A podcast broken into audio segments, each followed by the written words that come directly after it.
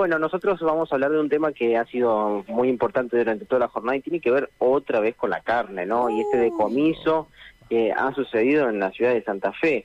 Eh, fueron alrededor de 800 kilos de lo que se decomisó hoy en la ciudad de Santa Fe eh, y es por eso que bueno, seguimos eh, con todo este tema y vamos a charlar con Fernando Peberengo que es el secretario de control de la municipalidad. Bueno, 800 kilos que se suban a los 6.000 de ayer, por ejemplo, a 16.000 que habían pasado en Las Paredas y, y Gorostiaga, es una importante cantidad la que se viene, se viene decomisando en estos últimos días. Fernando, buenas tardes. ¿Qué tal? Buenas tardes. Sí, eso que sumarle esta semana 1.600 kilos de, de, de y fiambre también estado que se, pudo retener y decomisar de un operativo de tránsito. Esto tiene que ver con una gestión que obviamente eh, que, está, que está controlando, que está interactuando, que tuvo mayor visibilidad porque exactamente por lo que fue la noticia nacional y especialmente por el operativo, por los 16.340 kilos de, de achuras de, que, que obviamente que se decomisó días pasados. Pero también acá el mensaje para nosotros es importante, que la gente está viendo respuesta, que seguramente que por eso se anima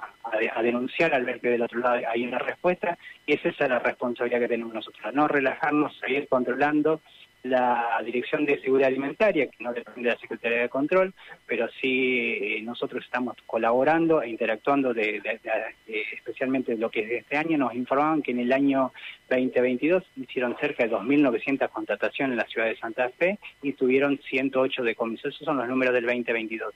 Y la verdad que arrancamos un año muy intenso y ella, a ello nos sumamos para tratar de colaborar y tratar de realmente que llegar en, un todo como Estado, porque nosotros nuestra responsabilidad también, más allá de, es ellos, son ellos quienes tienen la responsabilidad de saber la calidad de la mercadería que se está comercializando, es nuestra la responsabilidad ir sobre la habilitación de los locales.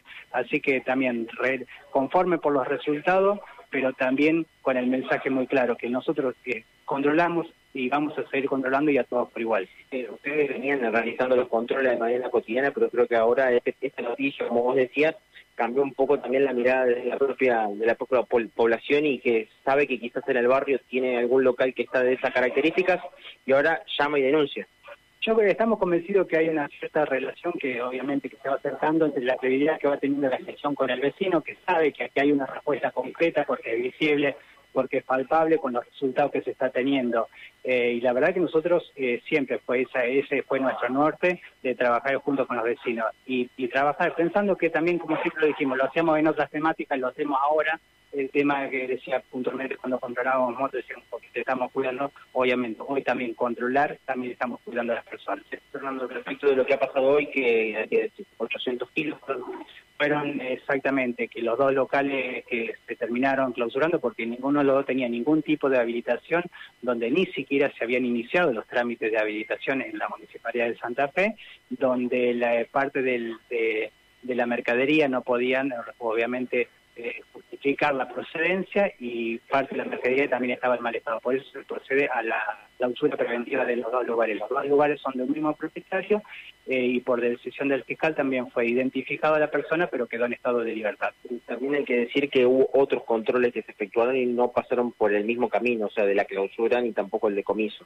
Sí, fueron dos pollerías en el norte de la ciudad donde se terminó, obviamente, un par de recomendaciones, pero se justificó la procedencia de la mercadería, y obviamente los locales estaban habilitados, pero sí, desde Seguridad Alimentaria se hizo algunas recomendaciones para mejorar el lugar. Eso me imagino que también eso lleva también a la tranquilidad de los vecinos, de que ustedes están trabajando y que además eh, cuando no se clausura quiere decir de que estaban en condiciones de poder ofrecer un producto de los vecinos de los comerciantes que están trabajando en regla, que también lo, ven muy bien, o sea, todo el que está trabajando en regla, eh, la verdad que ve bien este tipo de control. Y por eso nosotros no nos vamos a relajar, vamos a seguir controlando y a todos por igual, a las grandes cadenas de supermercados y como decía el kiosco Doña Rosa.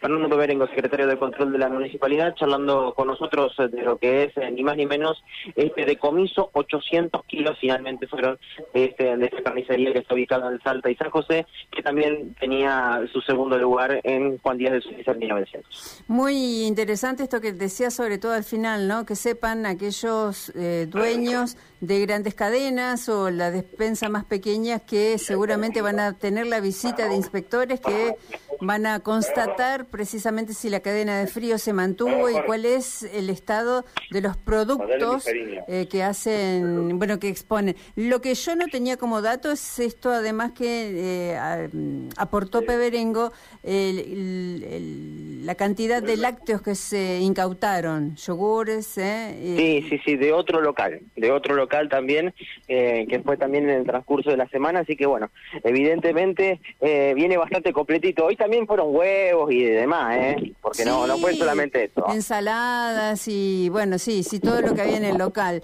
Eh, cuestión que, bueno, brinda más seguridad. Eh, seguramente te, te, habrá pasado, ¿no? Hablar con amigos, sobre todo que ahora estamos en fin de semana, y dice, che, ¿quién compra la carne? Y bueno, todas las bromas van a girar en ah. torno de esto.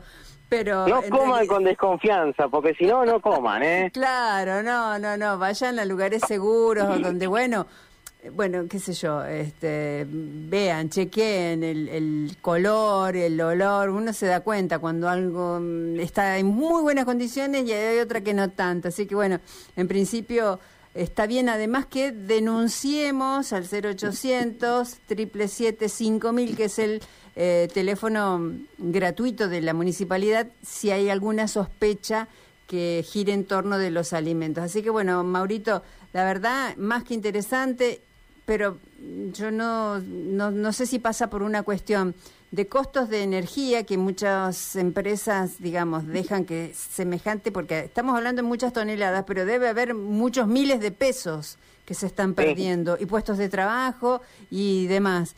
Este, no sé si pasa por ahorrar energía, por descuido, bueno, no sabemos por dónde, eso seguramente la justicia después lo va a ver. Se trata de buscar quizás el mal menor y al final termina siendo el ahorro que uno quiere por unos pesos, tratando de cortar un poco la cadena de frío, termina siendo perjudicial para todos, no, no solamente para ellos. No, ni para el dueño, claro, para el dueño que está en la justicia, o los dueños que están en la justicia, sino también si tienen empleados, si tienen familia y todo lo demás. Bueno, eh, Mauro, excelente laburo, muchas gracias.